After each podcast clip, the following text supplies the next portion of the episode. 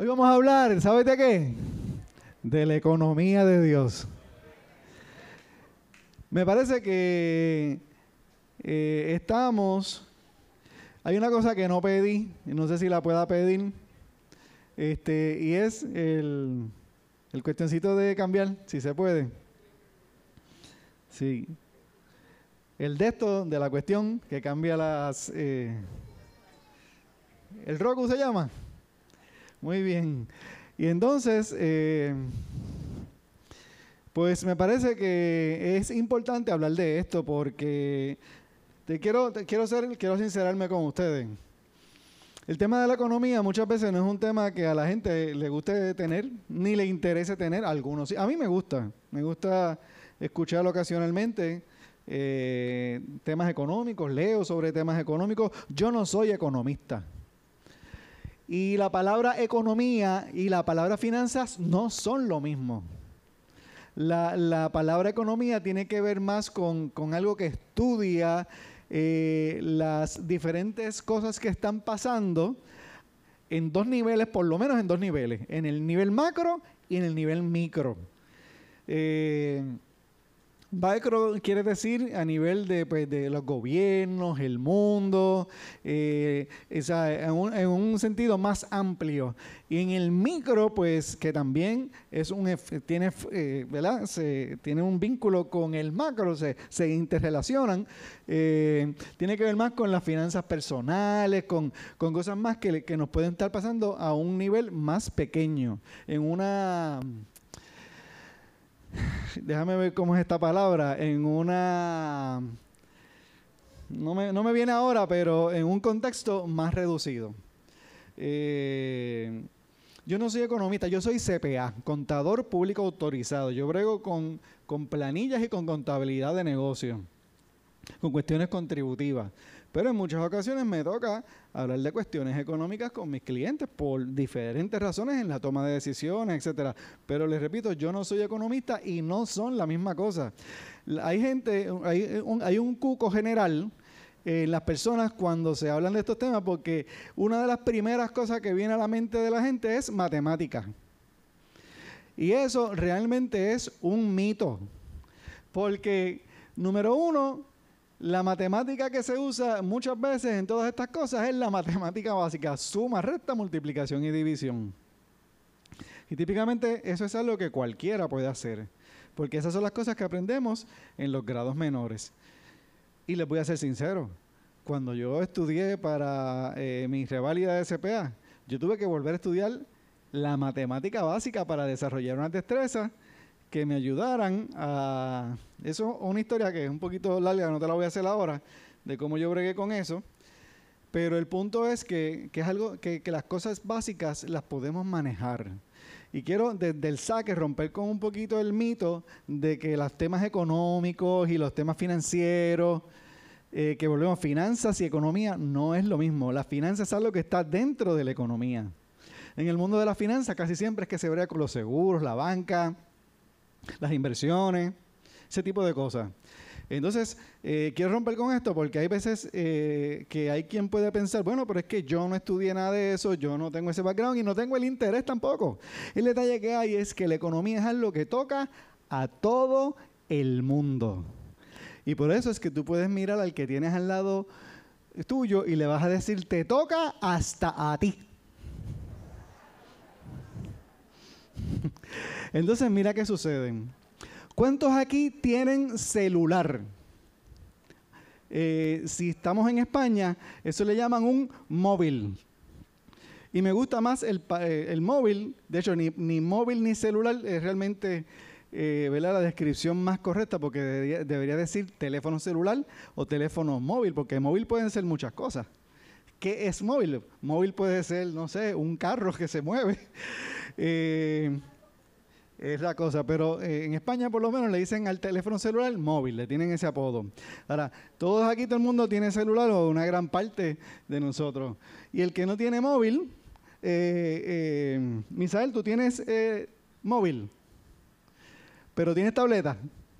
Muy bien. Pues el que no tiene móvil, tiene tableta. Porque yo he visto los nenes, los bebecitos, por ahí con una tableta jugando y viendo YouTube y de ese tipo de cositas. ¿Por qué te estoy hablando de esto? Quisiera hacer una segunda pregunta. ¿Hay alguien aquí que sea ingeniero? La palabra, la palabra correcta me la corrigieron unos ingenieros. Ingeniero electricista. Esa es la manera de decirlo. Ingeniero electricista, ¿hay alguno? No veo ninguno. Ahora, ya que estamos hablando de Willy, pues Willy estudió electrónica. ¿Tú estudiaste electrónica, Willy? lo que pasa con Willy es que Willy no solamente estudió electrónica. Willy sacó cuatro puntos estudiando electrónica. Vamos a hablar claro. eso fue full. ¿Es así o no es así, Willy? Ok. Eh, créeme que la razón por la cual te estoy diciendo esto es bien intencional. Te pregunto, Willy, ¿tú sabes a la perfección cómo funciona un teléfono celular? Pero tú sacaste cuatro puntos estudiando electrónica, ¿correcto? Pero no sabes cómo funciona. Sí. Te pregunto, ¿tú usas el teléfono celular? Bien, ¿tú conoces a alguien que no haya estudiado electrónica y haga cosas en el celular que ni tú sabes hacer? Los conoces, ¿verdad? Mira qué interesante. Hay gente que no estudió electrónica ni es ingeniero electrónico, pero usa el celular mejor que probablemente el mismo que se inventó el celular. Que a lo mejor es que se inventó el celular o los que se lo inventaron, porque eso tiene que haber sido un grupo de gente. Ni ellos mismos saben hacer cosas que el teléfono hace. Mira qué cosa más interesante. ¿Tú sabes qué pasa? Que exactamente eso pasa con la economía. Que no se rompa esto, dale suavecito, Ismael. Este, exactamente eso mismo pasa con la economía. Mira, cuando pasó todo esto de la pandemia, eh, pasaron un montón de cosas que me pusieron a estudiar y a buscar información y era frustrante porque uno no encontraba la información. Totalmente. Entonces te decían una cosa hoy y mañana te la cambiaban. Y entonces uno tenía que pensar cómo le aplicaba eso a todo el universo de la gente que y eso tomaba horas y horas y horas de estudio solamente para entender los diferentes programas, las diferentes cosas. Y yo hice lo mejor que pude, honestamente. Porque yo no me dedicaba solamente a estudiar, yo tenía que estudiar y también tenía que trabajar. Pero ¿qué pasa? Yo encontré a este muchacho que ahora mismo vive en Puerto Rico. Porque ese es uno de esos que vino por la ley, por la ley 60, que se llama ahora. Eh, muchacho joven,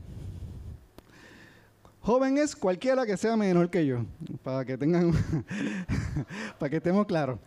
Este, y este muchacho tenía un negocio en Estados Unidos de mudanza. No estudió en la universidad, no tenía estudios formales ni en economía, ni en finanzas, ni nada de eso.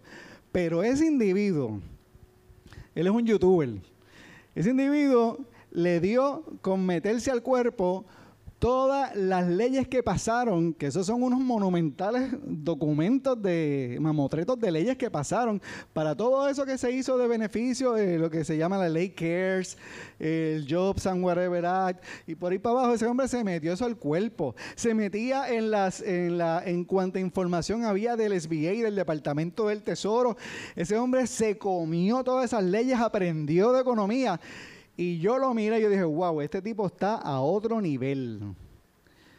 Y no tenía ningún tipo de background en nada de eso. Nada, cero. Eh, y todavía el día de hoy, de vez en cuando, lo chequeo.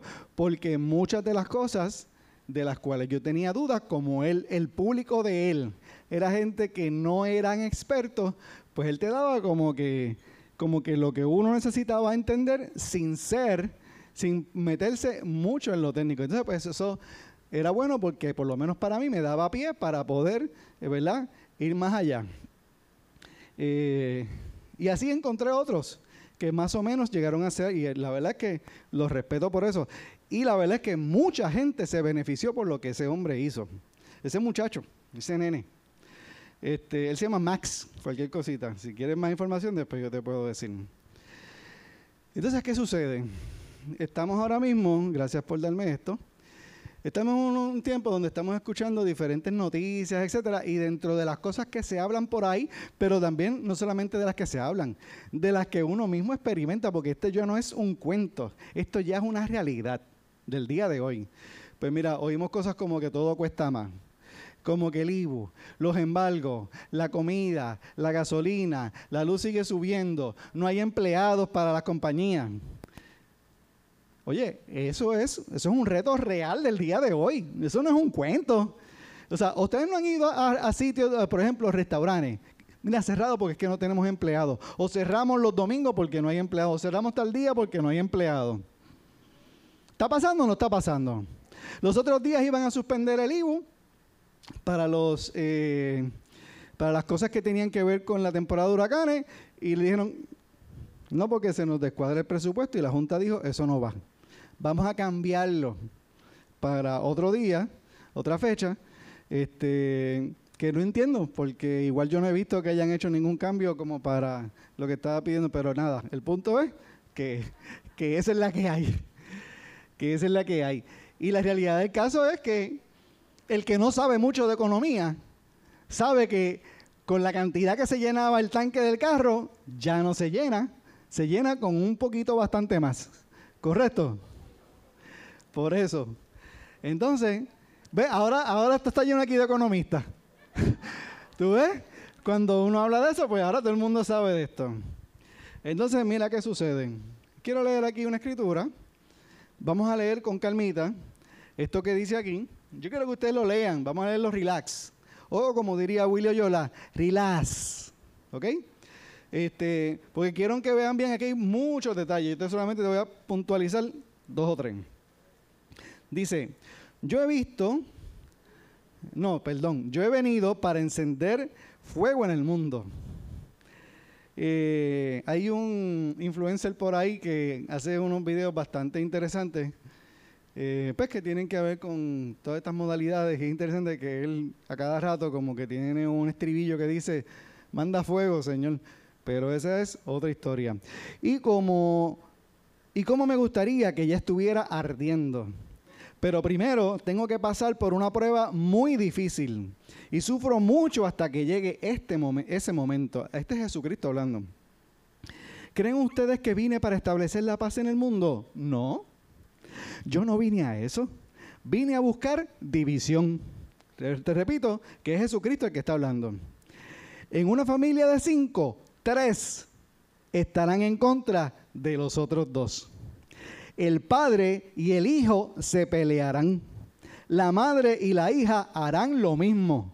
La suegra y la nuera serán enemigas. Jesús le dijo a la gente, entonces, perdóname, déjame pasar la página. Sí, Jesús le dijo a la gente, cuando ustedes cuando ustedes miran hacia el oeste y ven una nube en el cielo, dicen, va a llover. Y en verdad llueve. Y si ven que sopla viento desde el sur, dicen, va a hacer calor. Y así pasa. ¿A quién tratan de engañar? A ustedes les basta mirar el aspecto del cielo y de la tierra para saber si el tiempo será bueno o malo pero miran lo que yo pero miran lo que yo hago y no son capaces de entender que son señales de Dios.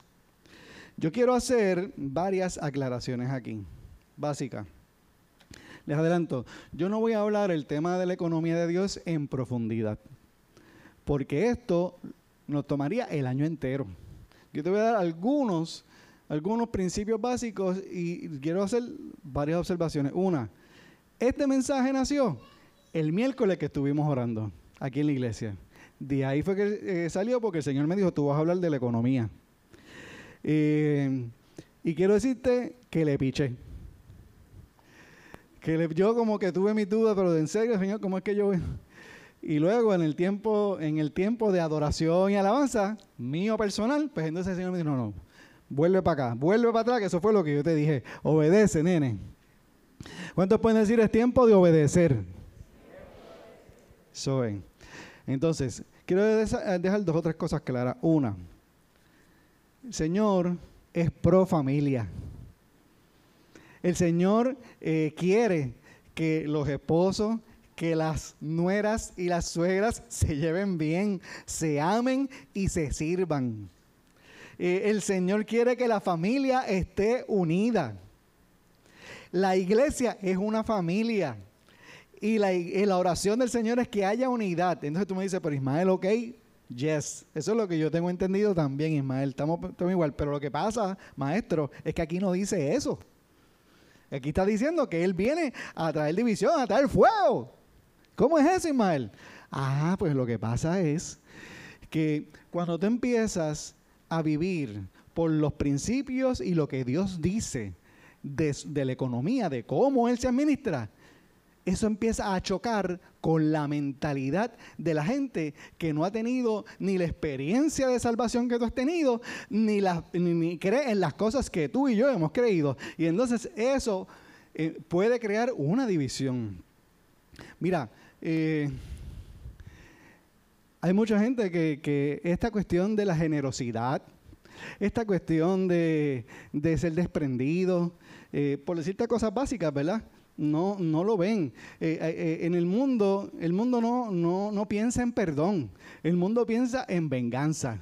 ¿A qué él hizo? Pues que le pase, no que le pase igual, que le pase peor. Esa es la mentalidad del mundo. El que te hizo, pero el Señor que te dice, no, que es que si te dieron por aquí, pues por la de acá. Y claro, eso es mucho más profundo que eso. Mira, eh, yo te puedo decir también que ahora mismo nosotros estamos en una serie, by the way. Eso me recuerda que quiero excusar a la pastora, eh, que ahora mismo está en Lares. Está predicando en Lares, ya la invitaron a traer la palabra en la iglesia Ciudad del Rey.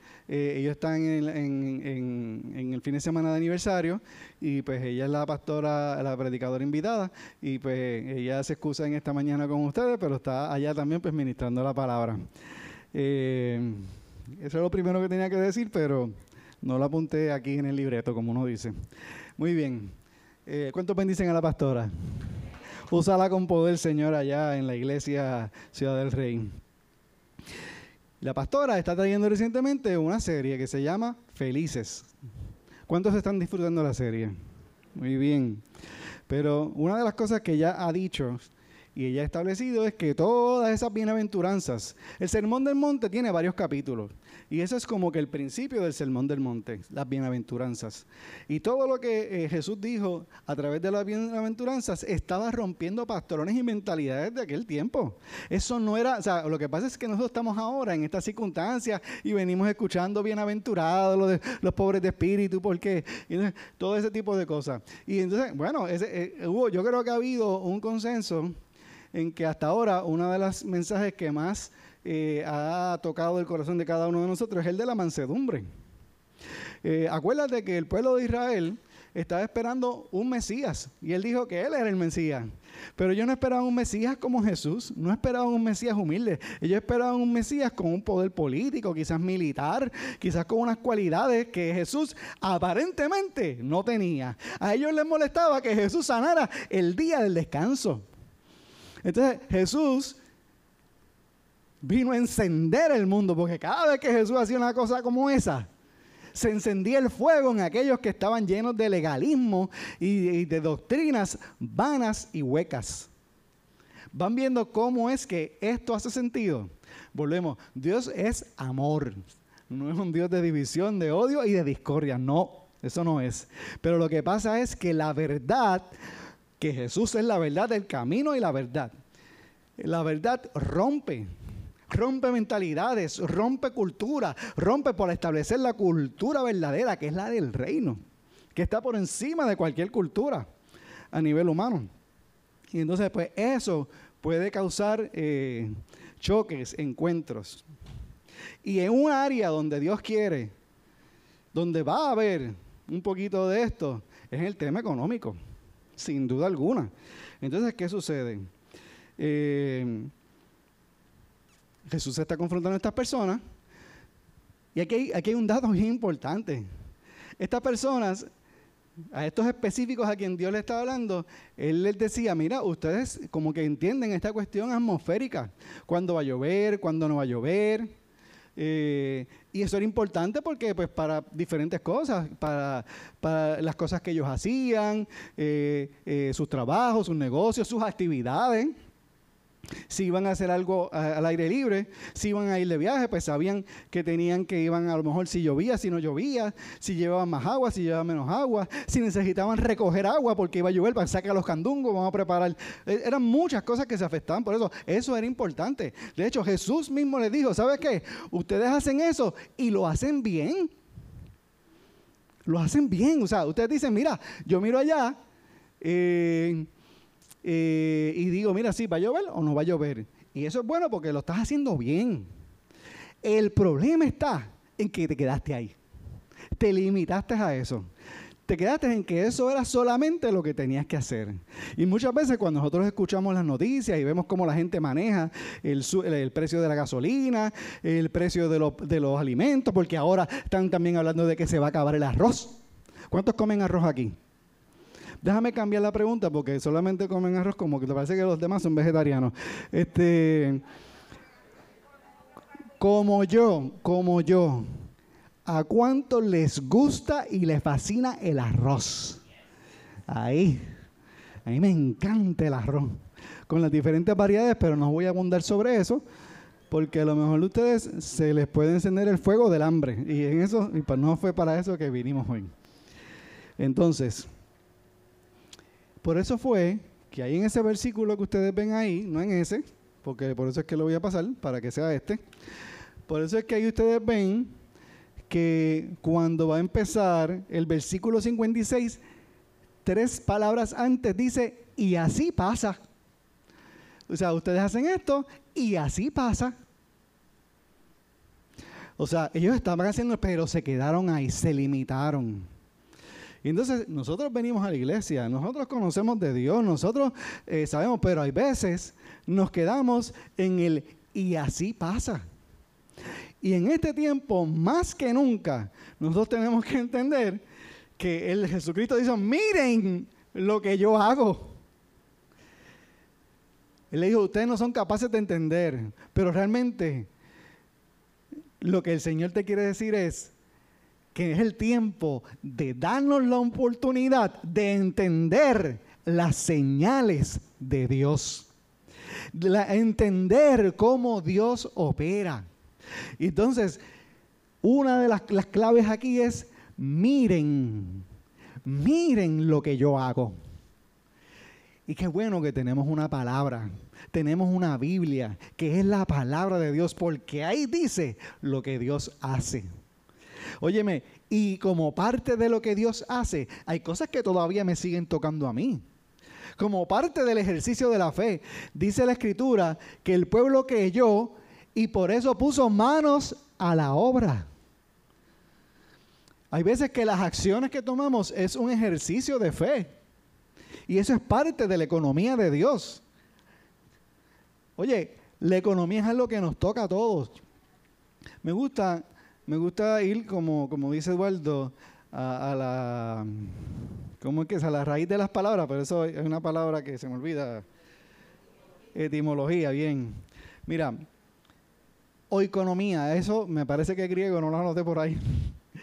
eh, Tienes una palabra compuesta, una escasa, y nomos pues viene de ley o administración, pero realmente de donde sale esto, cuando se empezó a usar este verbo, era porque la manera en que las sociedades funcionaban en aquel tiempo eh, tenía mucho que ver con la administración del hogar.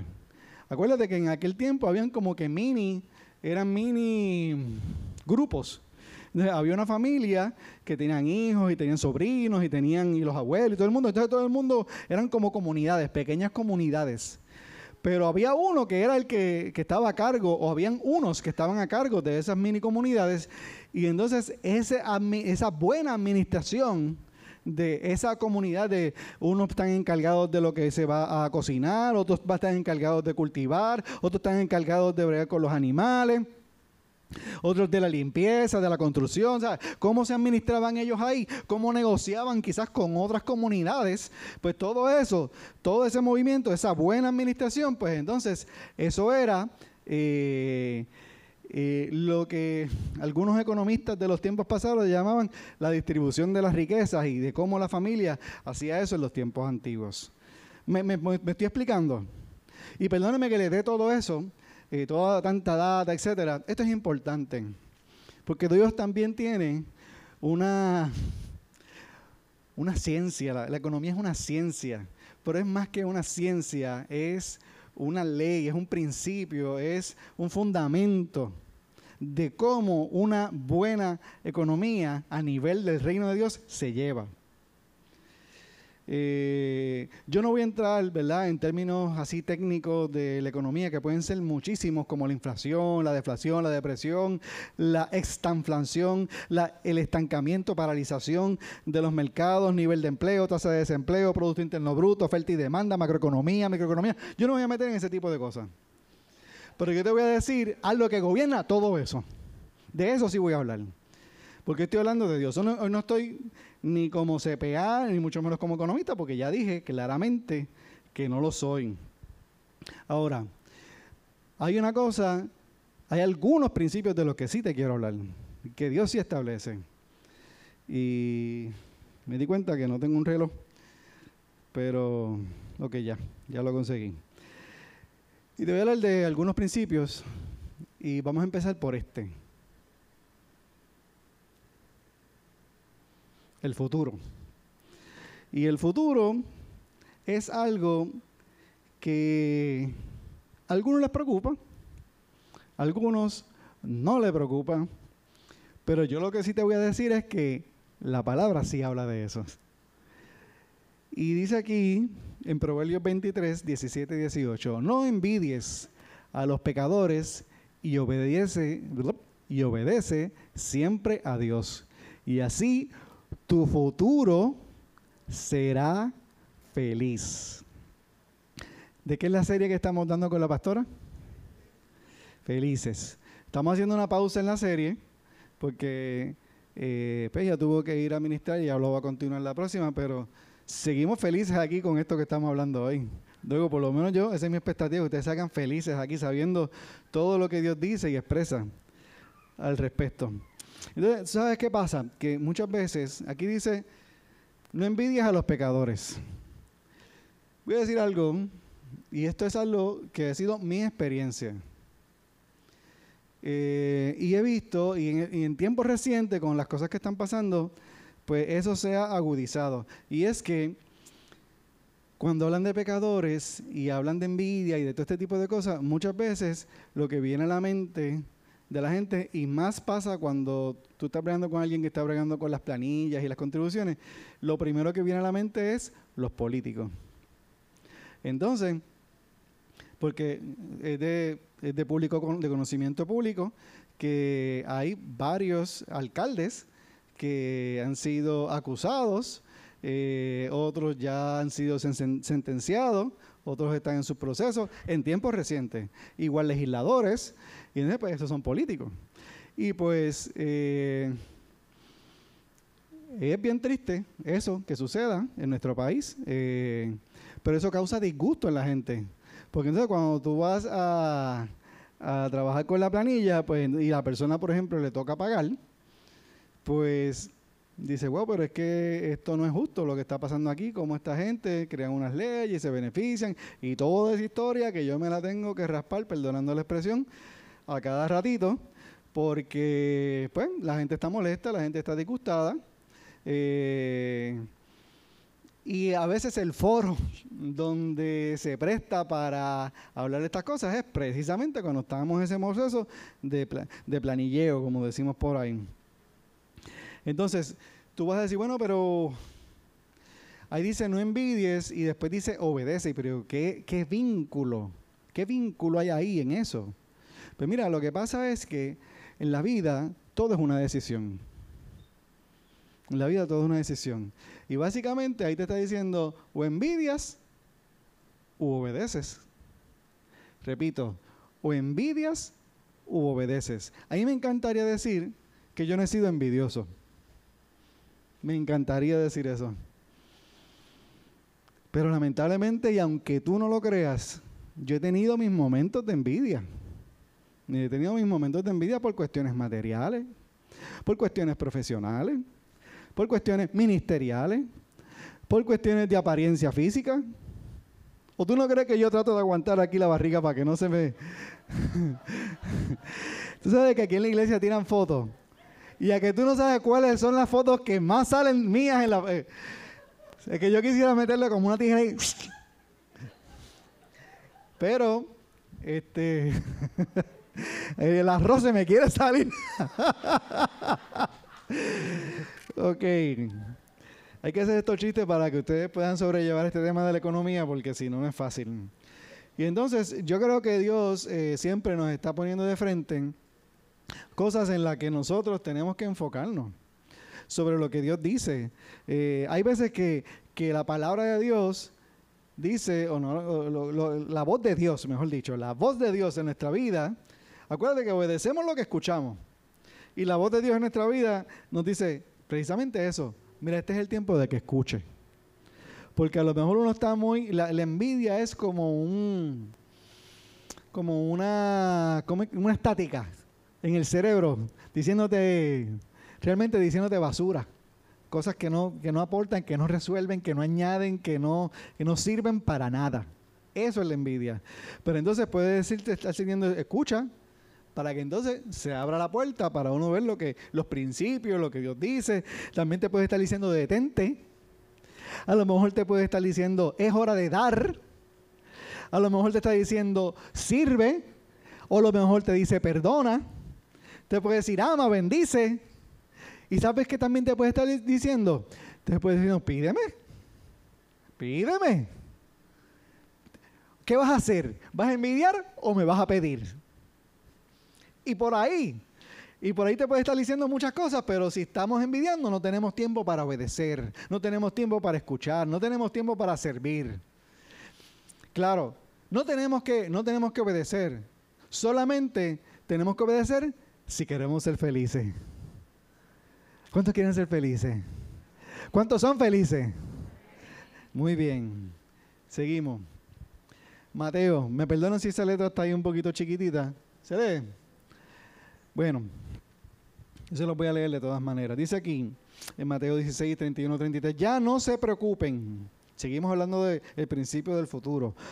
Recuerden que estos son conceptos generales. O sea, aquí podemos, esto es, esto es largo. Pero lo que un poquito es para despertar, y esto lo estoy repitiendo otra vez, para despertar eh, es la confusión que puede estar pasando por las circunstancias que estamos viviendo, por las noticias que se están dando, por los temores que se pueden estar activando en nuestro ser. Y entonces pues, estamos un poquito poniendo las cosas en, su justa perspectiva, estamos poniendo las cosas en su lugar, estamos ordenando nuestros pensamientos y nuestras creencias. Dice aquí en Mateo 16, 31, 33, ya no se preocupen por lo que van a comer o lo que van a beber o por la ropa que se van a poner. Solo los que no conocen a Dios se preocupan por eso. Ustedes tienen como Padre a Dios que está en el cielo y Él sabe lo que ustedes necesitan. Lo más importante es que reconozcan a Dios como único Rey y que hagan lo que Él les pide. Otra vez más, vuelve con la obediencia. Dios les dará a su tiempo todo lo que necesiten.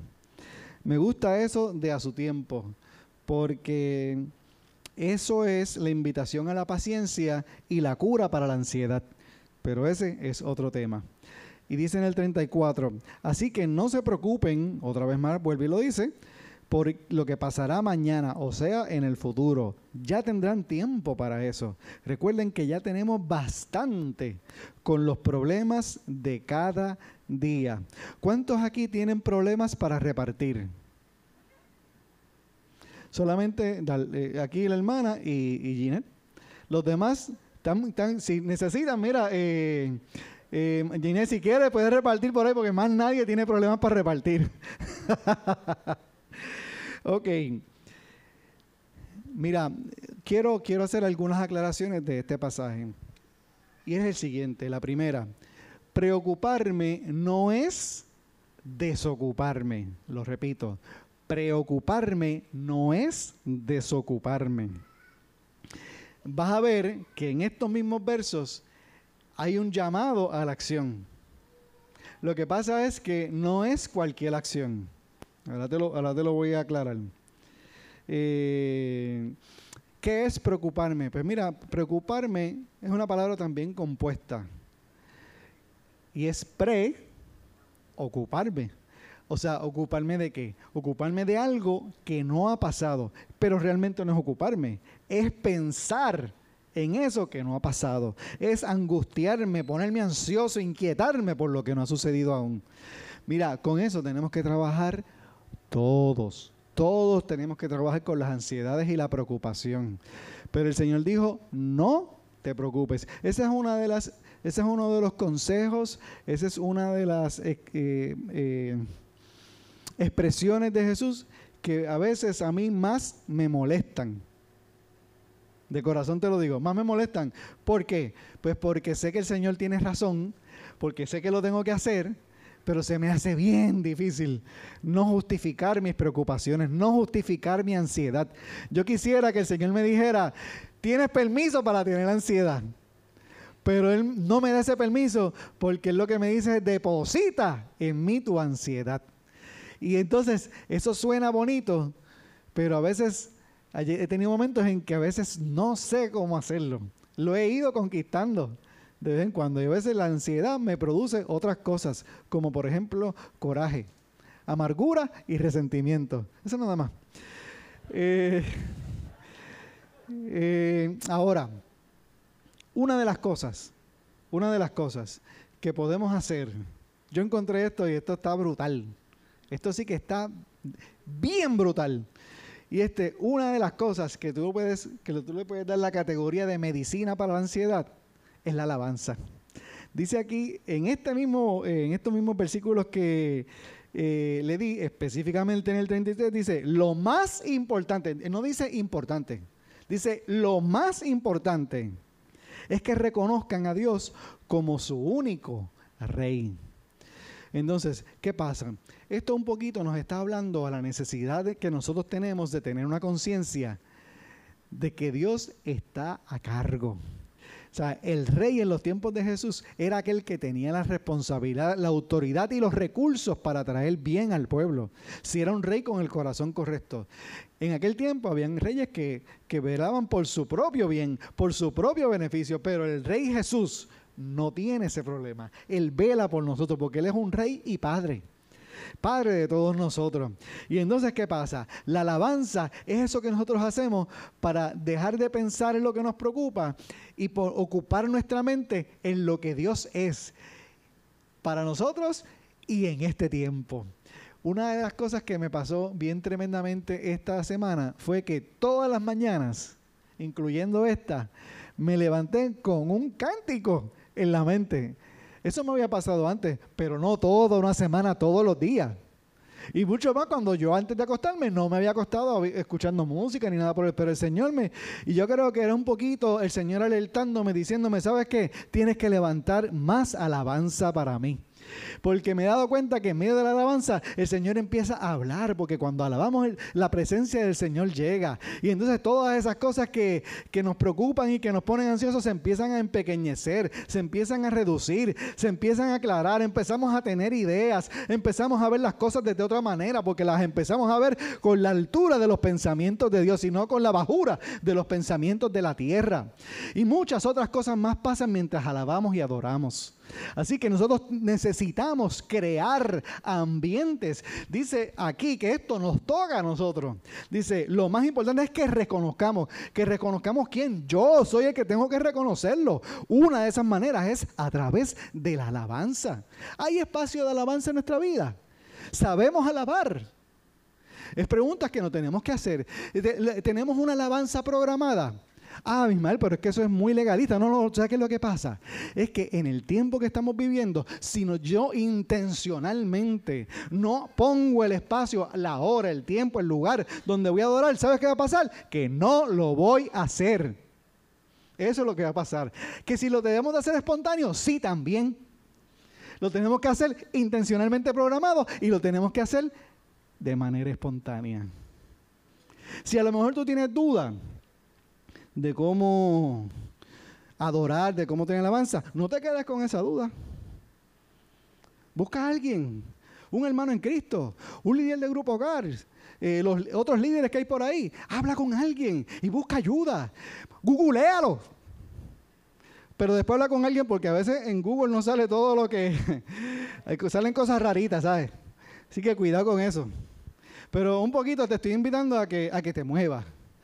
La alabanza, la alabanza. ¿Cuántos han tenido experiencias a través de la alabanza?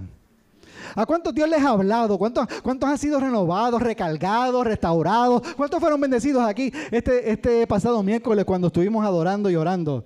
¿Verdad que todos tuvimos esa experiencia? Qué brutal cuando empezamos a orar aquí por todo el mundo, empezamos a bendecir y empezamos a profetizar y empezamos a... Oye, no había tiempo para angustiarse ni para preocuparse. No lo había, no lo había. Qué bendición. Eso se llama, ¿sabes qué? La familia de la iglesia. Muy bien. Mira, otra cosa es que hay veces que eh, empezamos a hacer planes. Y hay quien puede decir, no, pero es que te estás preocupando y estás haciendo mucho plan, etcétera. Quiero decirte que no, que no lo veo de esa manera, todo lo contrario. La palabra nos enseña a que hagamos planes. Que dice que eh, eh, hubo un hombre que fundó su casa sobre la roca y otro que fundó la casa sobre la nena. Y cuando vinieron los tiempos, mira, lo que pasa es que eh, e, esto no es una fantasía, esto es una realidad. Estamos viviendo tiempos difíciles, los precios están subiendo y hay, hay guerras, hay eh, problemas de la distribución de los alimentos. Eso es una realidad, eso no, eso no es un cuento. Eh, ahora mismo, para que tengan una idea y, para darle algunos datos, todo lo que nosotros compramos, por decirlo de esa manera, prácticamente todo, viene de China, vamos a ver claro. Punto. Viene de China. Esa camisa que tú tienes, los zapatos, eh, hasta la. ¿Cómo es que se llama esto? Hasta la cuestión esta. Las mascarillas, todo eso, es de China. Pues a lo mejor puedes conseguir algo de Pakistán, de la India, de cualquier otro país por ahí. A lo mejor tú las haces como Jeniza tú misma. Eh, tienes esa habilidad de costura, no sé. Pero ustedes entienden el punto. ¿Qué pasa? Pues China decidió que van a que cerraron. Y entonces, ¿qué pasa? Tienen el país paralizado y tú vas ahora mismo a los muelles de China y allí están los barcos por montones esperando a que, porque no hay empleados, porque están eh, guardaditos. Y entonces tienen al resto del mundo medio detenido porque eh, lo que hay que traer de allá para acá, pues no llega. No solamente eso, es bueno que sepas que todo lo que se trae de allá para acá no cuesta el doble, cuesta varias veces más. Eh, esas son realidades, esto yo no lo digo para, para meter miedo, esto es una realidad porque tenemos que ver con la realidad. Y por eso es que uno tiene que planificar, mira, a lo mejor uno tiene que hacer ajustes en el presupuesto, uno lo tiene que hacer. Eh, y yo te voy a dar ejemplos bíblicos de cómo el Señor manejaba las cosas en la realidad, pero sin perder la fe y sin, y sin darle espacio al temor. Ya mismo lo vas a ver. Eso está, esto está brutal. Vamos para allá. El futuro. A mí me gustaría hablar también de un tema que uno que está presente no me está de esto. Ese que está ahí. Este es, este es una parte. Este es nada más. Podemos hacer una serie completa. Entonces, hay, hay una serie de, de cosas con el trabajo. Hay varios mitos aquí. Y es que eh,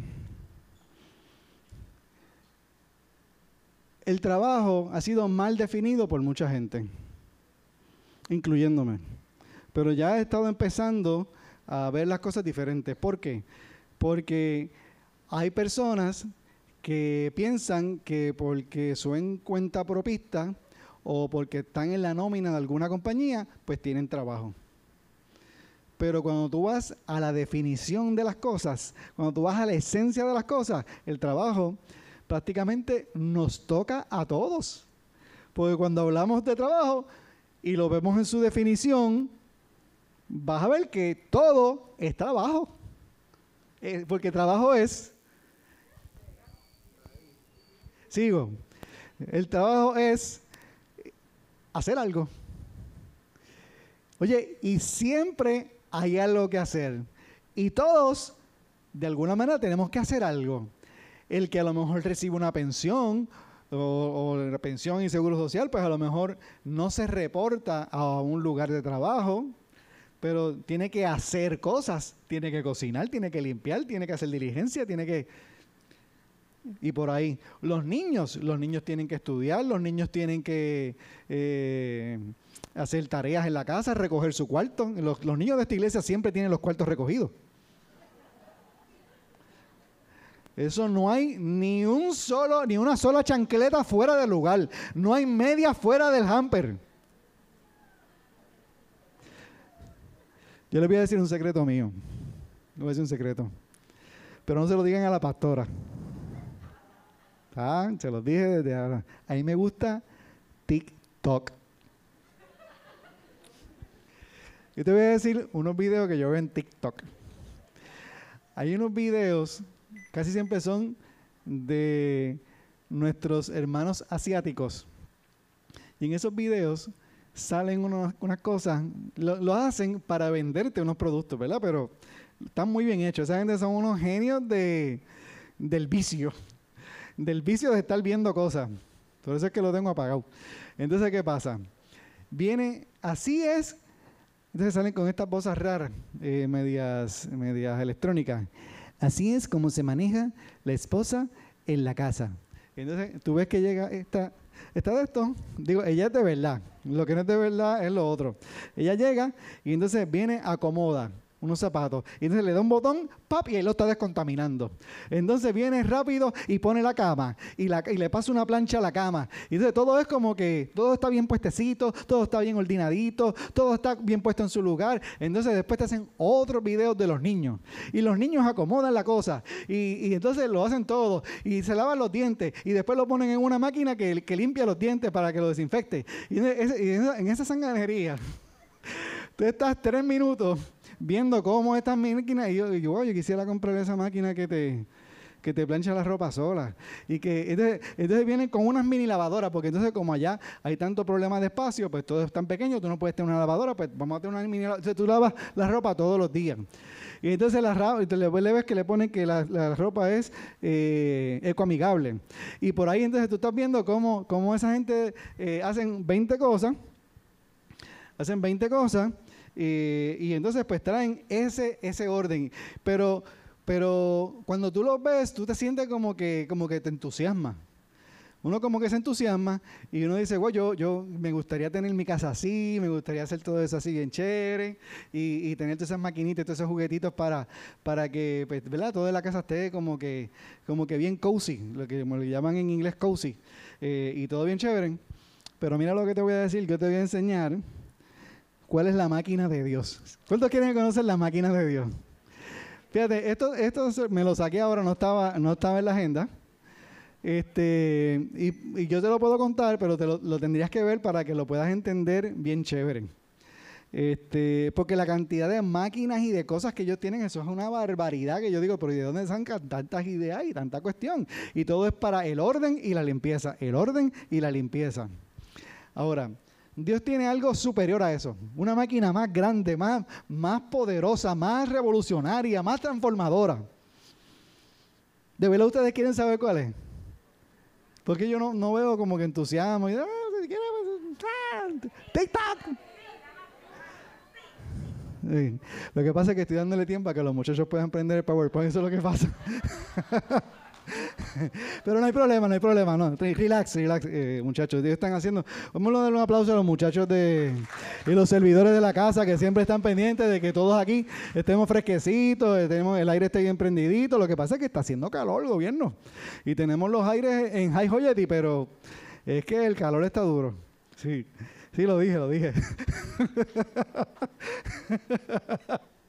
Ok, mira lo que dice en primera, de Corintios 16, 14. No te rías, Willy, que te estoy viendo por la máscara. Eh, si alguien tiene Biblia electrónica, búscala ahí un momentito, búscatela ahí un momentito. Primera de Corintios 6, 14. Yo estoy buscándola, yo estoy viéndola. Ahí está, ya lo sacaron. Entonces, que estos tipos son unos fenómenos. Vamos a leerlo juntos. Y hagan todo Con amor. Tremenda máquina, papá.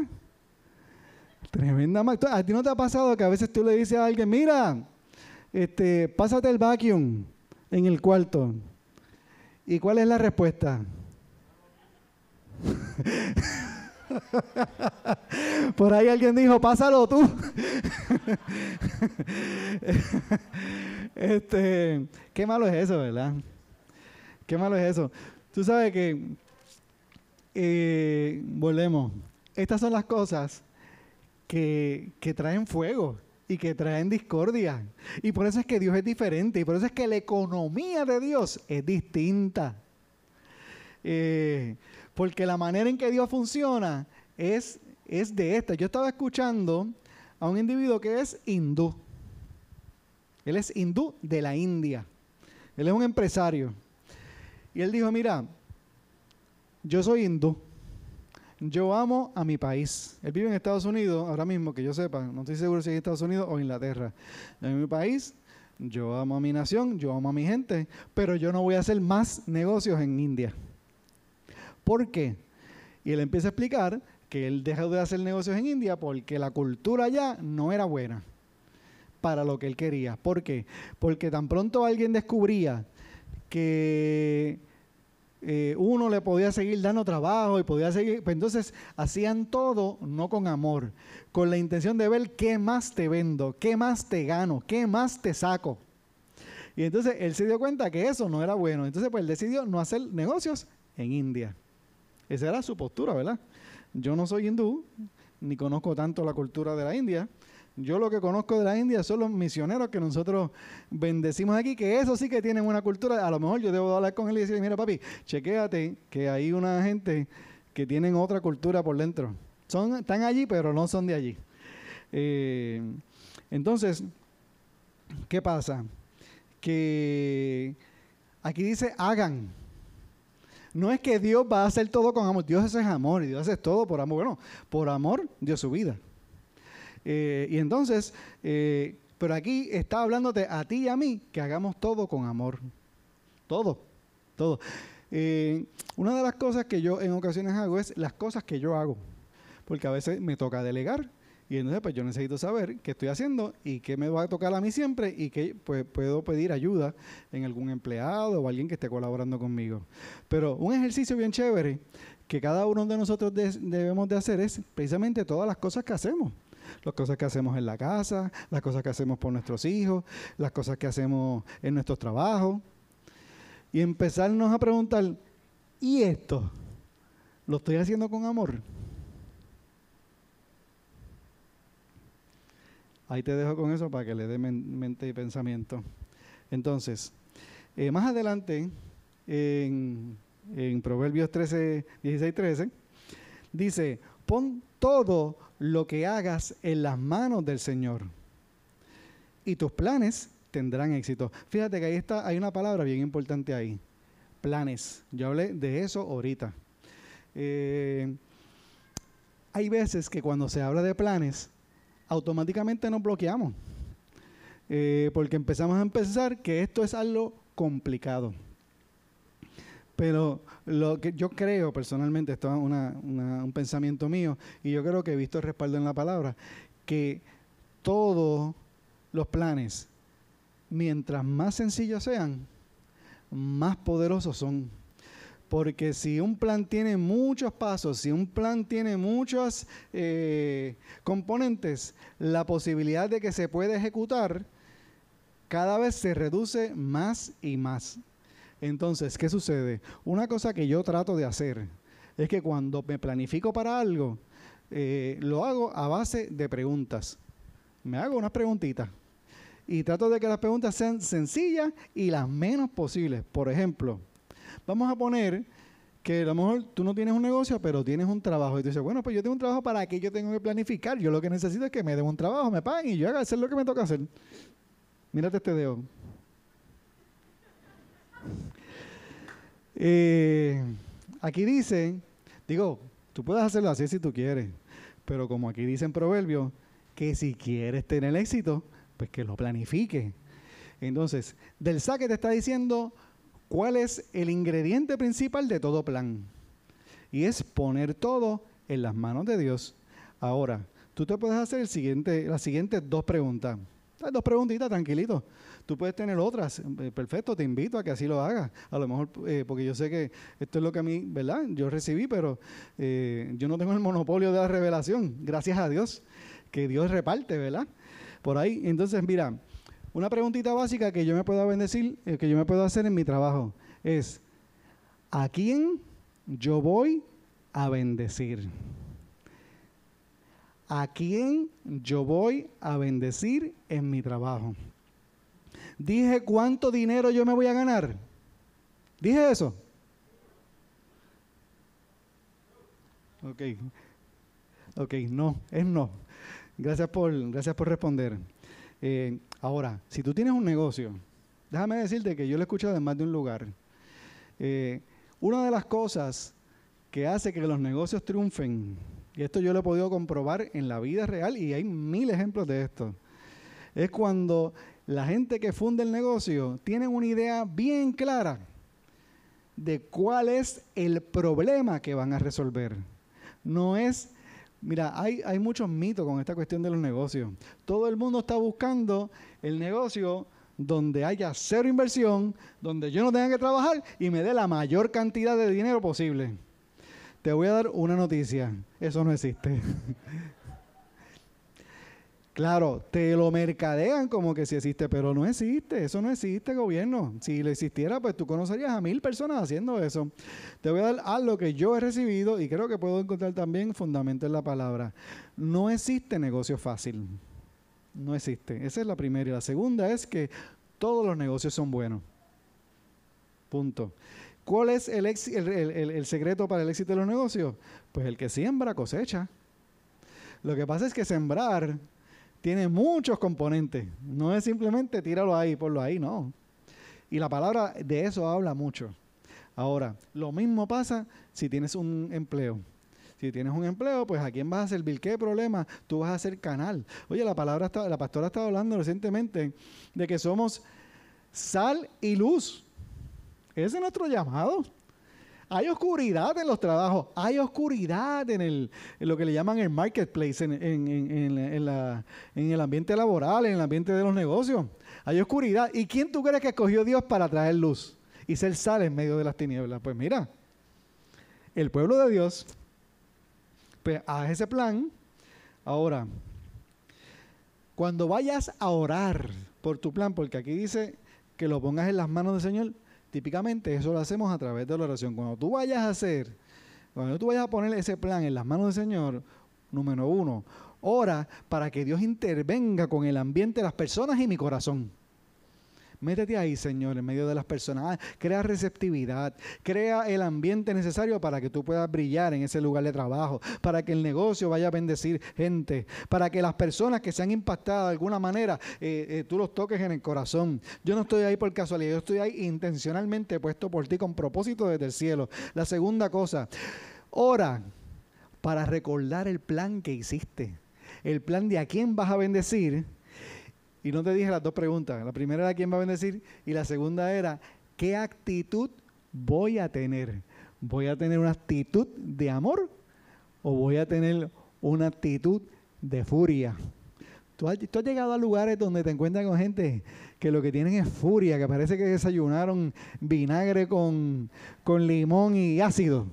Y abren la boca y, no desinfectan, pero, pero queman, pero que se siente. Manda fuego. Parece que, la canción que le gusta es esa, manda fuego. Parece que ellos piensan que el fuego sale de ellos. Bien. Y lo tercero es que siempre tenemos que tener presente que Dios da y Dios quita. A lo mejor yo tengo un trabajo y yo pienso que, eso, eh, yo tengo unos méritos brutales, yo soy el super CPA del mundo. En parte sí, pero bueno, eh, no, no, es una broma, es una broma. Eh, eh, soy el super whatever de lo que sea que yo hago eh, y que me lo gané por mis propios méritos. Bueno, probablemente sí, uno hace unas cosas para poder eh, que se le abran unas puertas, pero al final del día, el que abre la puerta es el Señor. Y cuando Él dice, esto se acabó, pues esto se acabó, esto se terminó. Porque si no fuera así, pues entonces no sería Dios. Entonces yo me puedo encargar de todo. Yo puedo asumir las riendas de mi vida. Y no es así. No funciona de esa manera. No soy el dueño. Uno de los, uno de los principios más fundamentales es que Dios es el dueño de todo. Haz un inventario de todas las cosas que tú tienes en tu vida. Familia, casa, carro, ropa, eh, zapatos, todo, eh, eh, herramientas, móviles, tabletas. Te tengo una noticia, eso no es tuyo. Y mientras más te apoderes de eso, más esclavo vas a estar y más vas a sufrir. Si te sientes que te has apoderado de algo, que tú dices, esto es mío y esto no hay que... Mira, yo tuve una conversación con alguien. Esto tampoco estaba en la agenda, pero se lo voy a compartir porque me parece que es importante. Y ya estoy terminando porque me estoy alargando mucho. Yo tuve una conversación con alguien que estaba este matrimonio y ella me dijo que ella era muy mamá y que ella iba a ver sus hijos a Estados Unidos, porque ya los hijos estaban grandes, etcétera, y me habló de los hijos y las experiencias con los hijos, y, yo no, prácticamente no la conozco, este, pero yo me inclino a pensar que, que, es verdad, que ella es una gran madre, que ella ama a sus hijos, que ella da lo que fuera por sus hijos, como mi mamá. Mi mamá yo estoy seguro de que si tiene que dar la mano por mí, da, da una mano y la otra se la pica también para que las dos me paren las manos. Este, o sea, mi mamá es 100%, es la mejor. Eh, y esta señora yo creo que estaba en esa liga, en esa categoría. Y ella siguió hablando ahí, ca, ca, ca, ca, ca. Pero estaba dentro de mi corazón eso que, eso que la pastora nos dijo, tienes que ser sal y luz, Ismael. Tienes que ser sal y luz. Entonces yo le dije, mira, ¿tú sabes una cosa? Yo tengo 50 años. Cuando yo tenía 37, ahí me dio un aneurisma cerebral. Y empecé a hablarle de ahí de lo que me había pasado. Pero sabes una cosa, en una conversación con la pastora, le estoy haciendo el cuento de lo corto, y ella me dijo, pero Ismael, ¿qué era lo que más te preocupaba de ese momento cuando tú estuviste ahí, que tuviste que te iban a operar y todo eso? Bueno, es que yo decía, mira, mis hijas están muy pequeñas, mis hijas este, necesitan a su papá, yo necesito cuidar por ellas, yo necesito atenderlas, yo necesito verlas crecer, yo necesito ayudarlas. Y la pastora me dijo, bueno, ¿y quién te dijo a ti que Dios no puede hacer eso mejor que tú? Y entonces, pues tú sabes, hay una cosa, y te tengo una buena noticia. Hay una cosa que el Señor dijo, y es que Él nos dio autoridad para atar y desatar. Y hay veces que esas cosas que más queremos hay que aprenderlas a desatar, a desatárselas para que el Señor se encargue de ellas. Eso no quiere decir que yo, que yo esté excusado de mi responsabilidad. Yo tengo que hacer lo que me toca hacer como padre, siempre pero no puedo, no puedo vivir pensando que depende solamente de mí, que no necesito de la ayuda de Dios, que no necesito de la, de la sabiduría de Dios. Y que el día que yo no esté y que en el momento en que yo no esté, Dios no está ahí para intervenir con ella. Y te puedo dar mucho testimonio de cómo ha tenido cuidado de mis hijas cuando yo no he estado. Pero eso también hay que hacerlo con las cosas. Hay que soltar esas cosas que a veces le cogemos tanto cariño, que puede ser un trabajo, que puede ser un negocio, que puede ser eh, alguna posesión que tengamos. Eh, dice en, en Proverbios 12:24, trabaja y triunfará. No trabajes y fracasarás. Wow, eso está como que un poquito claro ahí, ¿verdad? Eh, dice en Proverbios, y digo, y eso parece obvio. Y eso parece obvio, pero una cosa que se probó en medio de la, pandemia, y estas cosas que estoy diciendo pueden ser un poquito fuertes, me perdonan, no lo estoy diciendo con la intención de ofender a nadie, pero una cosa que se probó en este tiempo es nuestra ética de trabajo. Porque obviamente con este tema del PUA, pues todo el mundo quería chavos sin trabajar. Y, y pues obviamente ¿Quién, no quiere recibir? Todo el mundo queremos recibir chavitos y si son de gratis, todo el mundo queremos eso. Este, y, pero también eso causó disgusto en algunas personas que sí le tocó trabajar y no disfrutaron de beneficios. Y, hay, un, hay un principio en el trabajo y hay un elemento de dignidad en el trabajo. Y es que el trabajo es, un, es, una obra digna y hay veces que los mayores beneficios que nosotros podemos tener en la vida no son necesariamente económicos. Porque recuérdense que nuestra provisión no viene de la tierra, ni viene del gobierno federal, ni viene del gobierno de Puerto Rico, viene de Dios. Y si nosotros trabajamos, que es un tipo de siembra, vamos a cosechar. Punto. ¿Por qué? Porque Dios lo dice. ¿Yo lo digo? No, yo, lo dice Dios. Lo dice ahí. Trabaja y triunfará. Dice el Proverbios 13, 14, el que desea tener sin trabajar, al final no consigue nada. Trabaja y todo, wow, palabras inclusivas, y todo lo tendrás. Oye, la economía de Dios tiene fuego, ¿sabes? Eh, ya casi estoy terminando, me gustaría hablarte de la comida, porque eso es algo de lo cual eh, se ha hablado mucho en estos tiempos. Oye, y es importante alimentarse. Eh, Caleb, ¿a ti te gusta comer?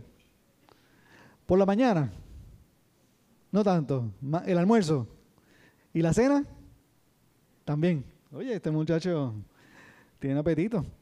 Entonces, dice en Génesis, dice en Génesis 9 del 1 al 3. Génesis 9 del 1 al 3. Después Dios bendijo a Noé y a sus hijos y les dijo, sean fructíferos y multiplíquense. Llenen la tierra, todos los animales de la tierra, todas las aves del cielo, todos los animales pequeños que corren por el suelo y todos los peces del mar tendrán temor y terror de ustedes. Yo los he puesto bajo su autoridad y se los he dado a ustedes como alimento, eh, como les he dado también los granos y las verduras. Muy bien, hago un par de aclaraciones. Número uno, yo no estoy promoviendo aquí ningún tipo de dieta específica ni cosa que se le parezca porque ese no es el punto de lo que quiero compartir con ustedes.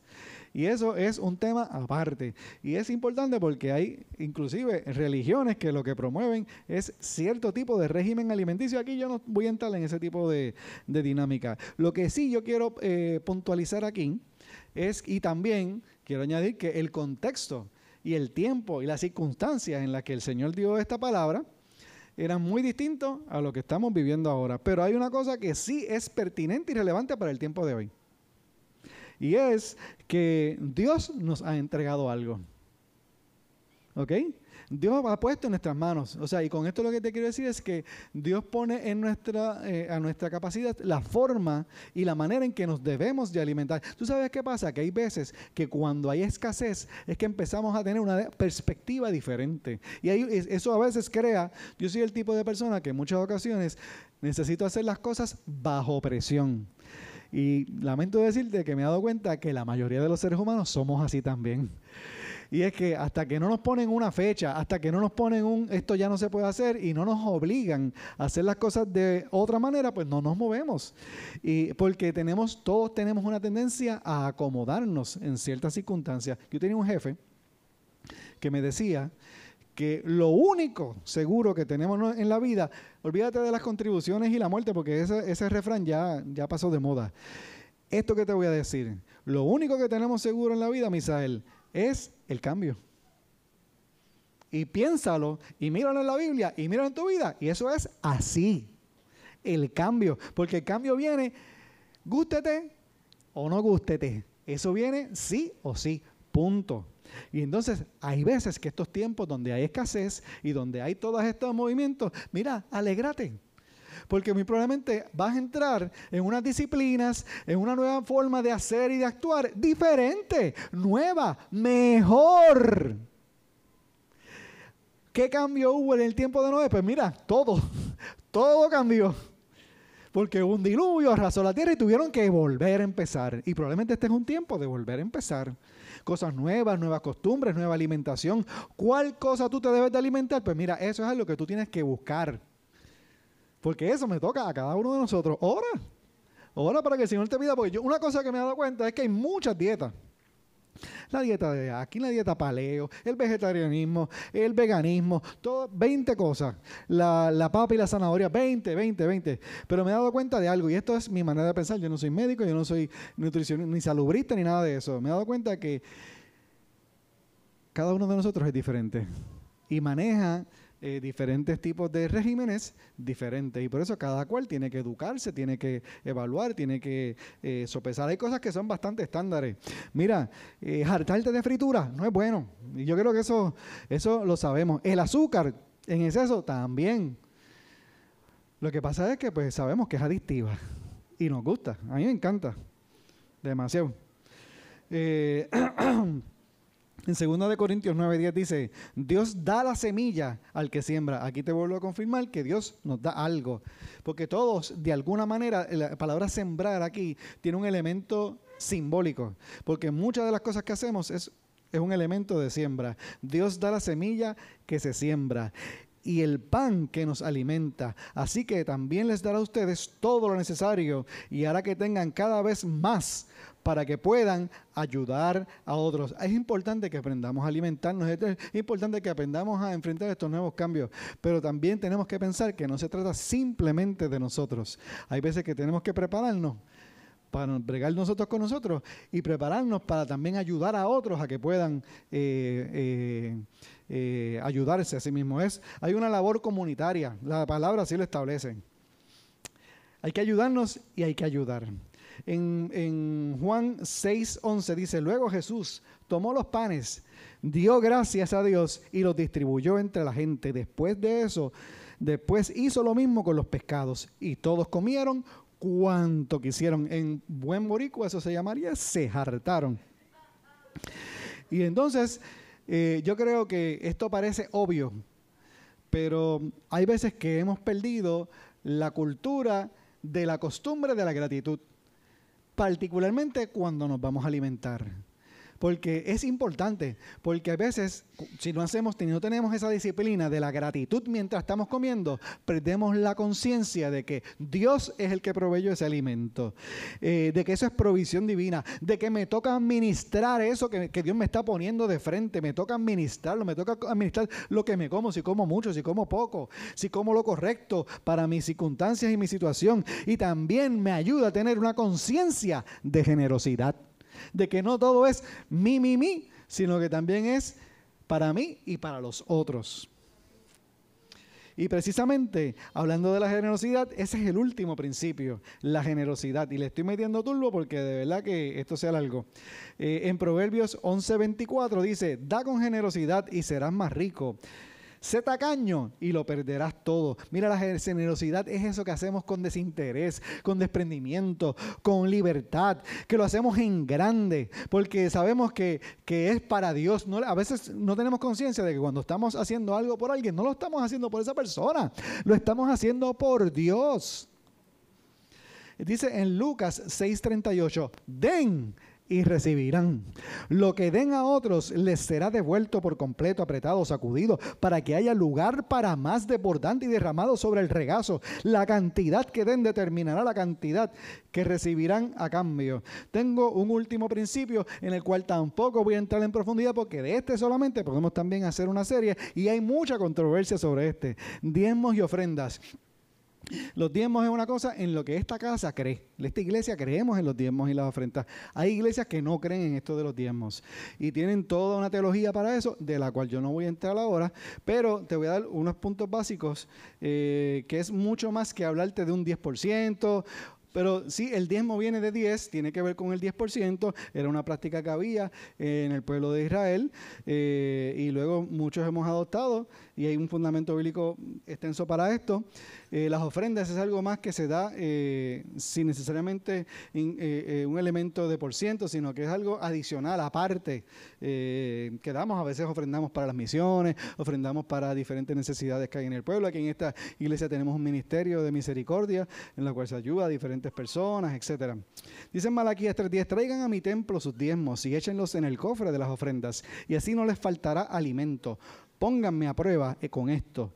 Verán que abriré las ventanas del cielo y le enviaré suficiente lluvia. Yo no voy, volvemos, no voy a entrar en toda la parte técnica de si el diezmo todavía es relevante en este tiempo. Nosotros creemos que sí, pero te voy a llevar aquí a Lucas 21, 1, 4. Dice en, en Lucas 21, 1 al 4. Jesús estaba en el templo y vio como algunos ricos ponían dinero en las cajas de las ofrendas. También vio a una viuda que echó dos moneditas de muy poco valor. Entonces Jesús dijo a sus discípulos, les aseguro, que esta viuda pobre dio más que todos los ricos porque todos ellos dieron de lo que les sobraba, pero ella que es tan pobre, dio todo lo que tenía para vivir. Mira, en algunas, algunas iglesias, algunos grupos pueden pensar que el diezmo está vigente, otras pueden pensar que no, pero yo te voy a decir algo que yo estoy seguro que todos vamos a coincidir y que no es lo que dé, si es el 10%, si es el 100%, sino que es el corazón con el que lo dé. Eh, yo me pregunto, eh, ¿qué había? ¿Qué motivó eh, a esta viuda a que diera todo lo que tenía. Pues mira, eso ella, solo ella lo sabe, pero yo asumo que, había algo que estaba dentro de su ser eh, que dijo, esto vale todo en mi vida. Otra cosa es que Jesús la vio. Y cuando nosotros ofrendamos, no es tanto el que, eh, el que sea que pueda ver lo que nosotros hacemos, es lo que Jesús ve. Jesús nos ve en todo tiempo. Y no solamente ve lo que ofrendamos, pero lo que más ve es el corazón. Dice en 2 de Corintios 9:7, cada uno, y este es uno de mis versículos preferidos, cada uno debe dar según crea que debe hacerlo. No tenemos que dar con tristeza ni por obligación. Dios ama al que da con alegría. En otras versiones dice que Dios ama al dador alegre. Eh, vamos a concluir y quisiera contarles una historia. Vamos a ponernos de pie.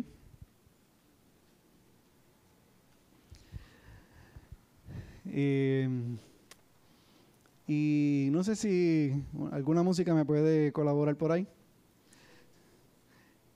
Y me gustaría contarles una historia mientras estamos de pie, nos estamos estirando, nos estamos despertando. Tengo buenas noticias, ya nos estamos acercando al almuerzo.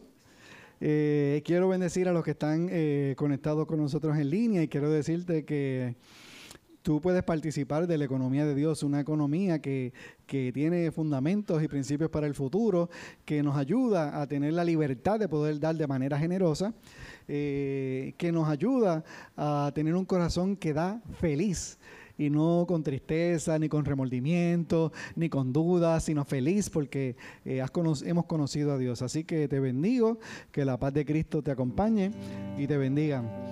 Eh, en la palabra hubo tiempos de escasez y un tiempo donde el Señor le dijo al profeta Elías, mira, este, no va a llover. Y dejó de llover. Pero entonces, ¿qué sucede? El Señor en este proceso, mientras había sequía y sequía implicaba que entonces el ganado no estaba tomando agua y se empezaba a morir. El ganado era parte de lo que se usaba para los negocios, pero también era parte del alimento. Entonces tampoco no había ni carne, ni granos, ni nada, porque con, la, lluvia se secaba todo. Y también con eso venían las enfermedades y venían muchas otras cosas que, que afectaban al pueblo. Y el profeta Elías tuvo que participar de esa eh, situación y vicisitudes que vivió el pueblo también, hasta que llegó a la casa de esta mujer, eh, que era una viuda.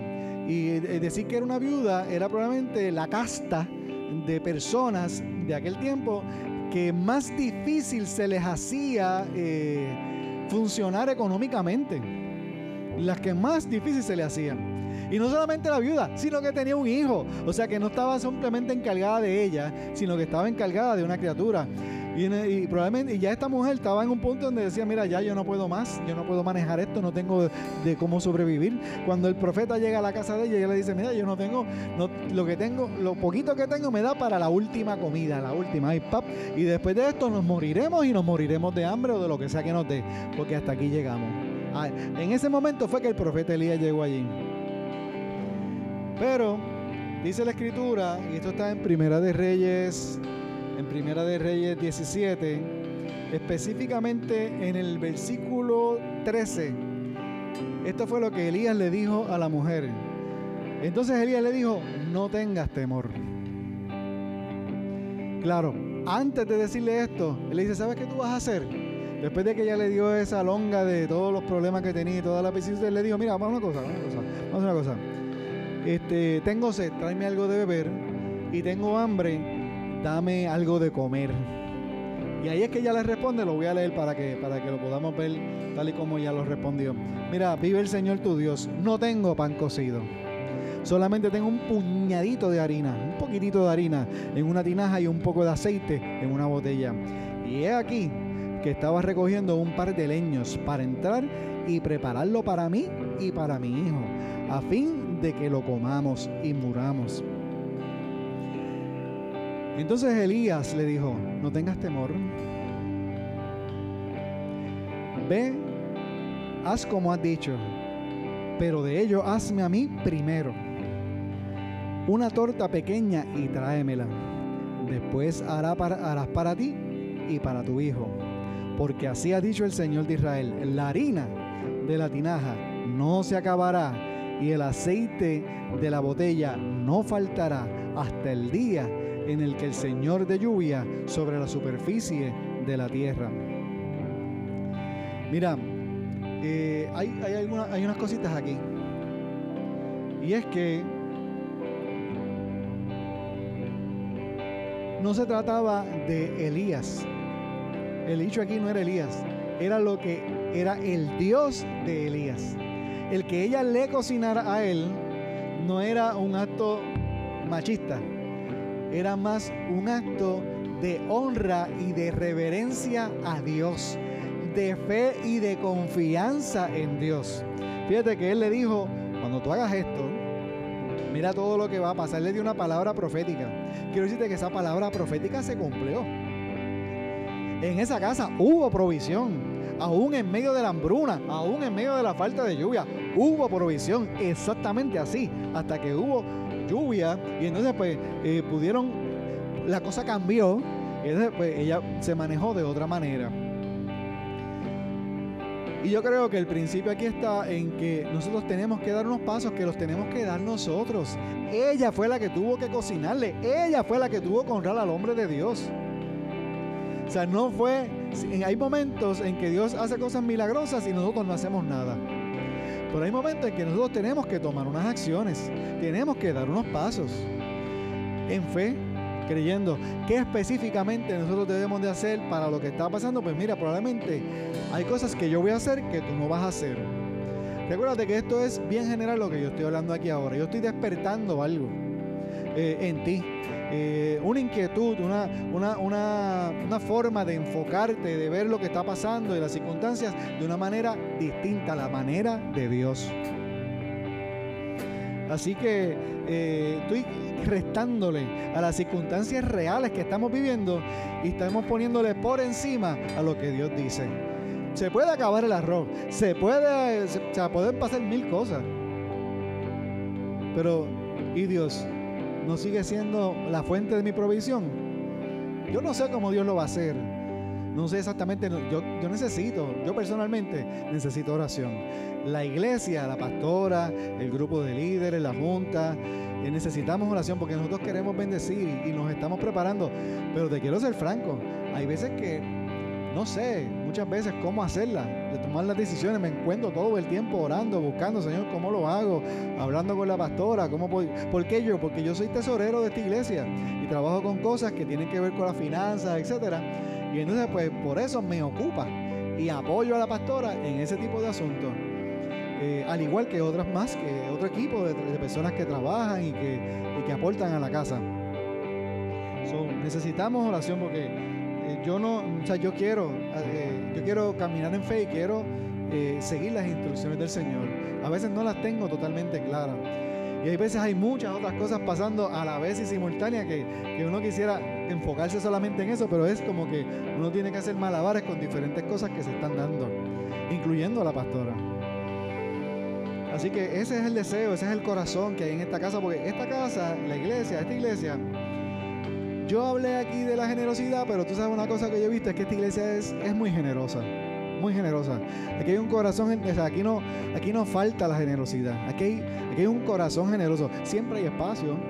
Yo estoy trabajando ahora mismo con precisamente, yo personalmente, ese es uno de mis mayores retos ahora mismo, la generosidad. Porque el Señor me ha inquietado en que tengo que ser más generoso. Y lo voy a hacer, pues yo trato de ser obediente, casi siempre. Y, pero oren, oren para que el Señor nos dé sabiduría y nos dé, nos dé favor en todo esto. Ahora, a mí me gustaría hacer una oración. Porque todos somos vulnerables. Yo también he, abierto a veces en ocasiones puertas al temor. Y he tenido que volver a donde Dios y el Señor decirle, Señor, tú eres la fuente de provisión. Tú eres la fuente de bendición. A ti no te falta nada. Tú lo tienes todo. sin límite. Y tú eres mi Dios. ¿Qué tal si inclinas tu rostro ahí un segundito y oramos juntos, Padre?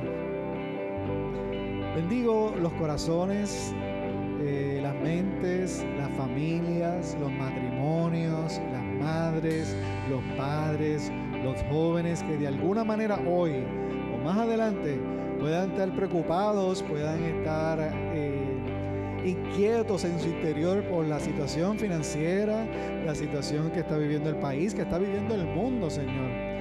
Eh, por la guerra, por la escasez, por las cadenas de suministro, por todas estas cosas que hablamos, Señor. Pero tú sigues siendo Dios. Tú sigues siendo ese Dios que, que nos dice, ponme a mí primero, honrame a mí primero y no temas, y no temas. Señor, hoy yo confío en ti.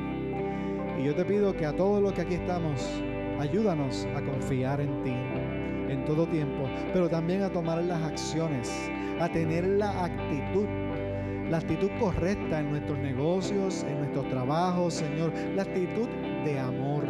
Esa es una actitud mayor, esa es una actitud de poder, esa es una actitud que liberta, esa es una actitud que sana, esa es una actitud que restaura, esa es una actitud, Señor, que, que transforma todo ambiente, toda cultura, Señor. Ese es tu reino, el reino del amor. Ayúdanos a caminar en ese orden, Señor, en todo tiempo. Y te pido en el nombre de Jesús que todo temor, Señor, que toda duda y que toda incertidumbre desaparezcan del corazón de todos nosotros. En el nombre de Jesús te lo pido, Señor. Amén.